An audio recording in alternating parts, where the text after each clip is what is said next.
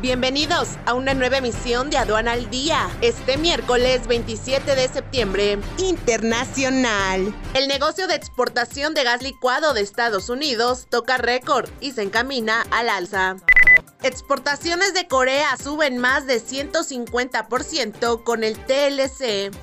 El valor de las exportaciones de jengibre peruano hasta agosto crece en un 74% nacional. Balanza comercial de México registra un déficit de 131 millones de dólares en agosto. Revisan proyecto de nueva sede de la NAM en Nuevo Laredo.